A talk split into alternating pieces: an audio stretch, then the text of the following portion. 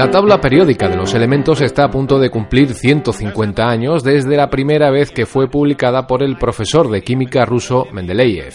Encierra muchas curiosidades, principalmente en relación con la forma en la que se nombra a los elementos una vez que son descubiertos.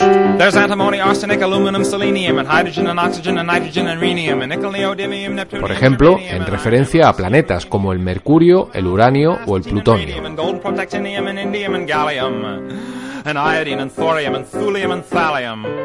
También en alusión a lugares de la Tierra, como el Californio, el Polonio o el Cobre, que se llama así por la isla de Chipre. Algunos de los más curiosos nombres hacen referencia a las propiedades de los elementos como el bromo, que viene del término griego que significa peste, hedor, o el hidrógeno, que significa el que engendra agua, o el circonio, que procede de la palabra árabe para describir los reflejos dorados. También hay nombres de origen mitológico como el paladio, en honor a la diosa de la sabiduría, y nombres que rinden homenaje a grandes científicos como el Novelio o el o como el último que se ha incorporado a la tabla periódica que se llama Oganeson por el físico nuclear ruso Yuri Oganesian.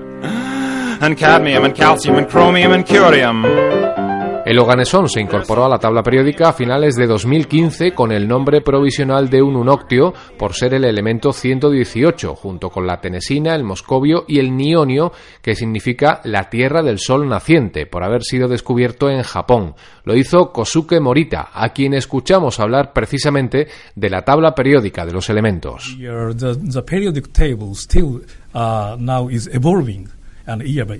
La tabla periódica está evolucionando año tras año y ahora estamos en un gran momento porque siete nuevos elementos han sido probados recientemente. Así que la forma de la tabla es muy bonita ahora porque tiene una forma bastante simétrica.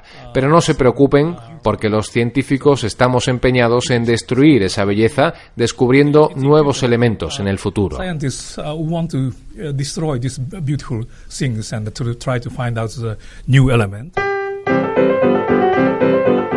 El nionio es, por cierto, el primer elemento que se descubre en el continente asiático. En el ranking de descubrimientos por países, el Reino Unido está a la cabeza con 23 elementos, seguido de Suecia y de Alemania con 19. España ocupa el noveno lugar con dos descubrimientos, el del wolframio, descubierto por los hermanos logroñeses Eluyar, y el platino, un hallazgo del sevillano Antonio de Ulloa en Ecuador en 1735. Y hay un tercer elemento, el vanadio, cuyo descubrimiento está compartido por España y Suecia.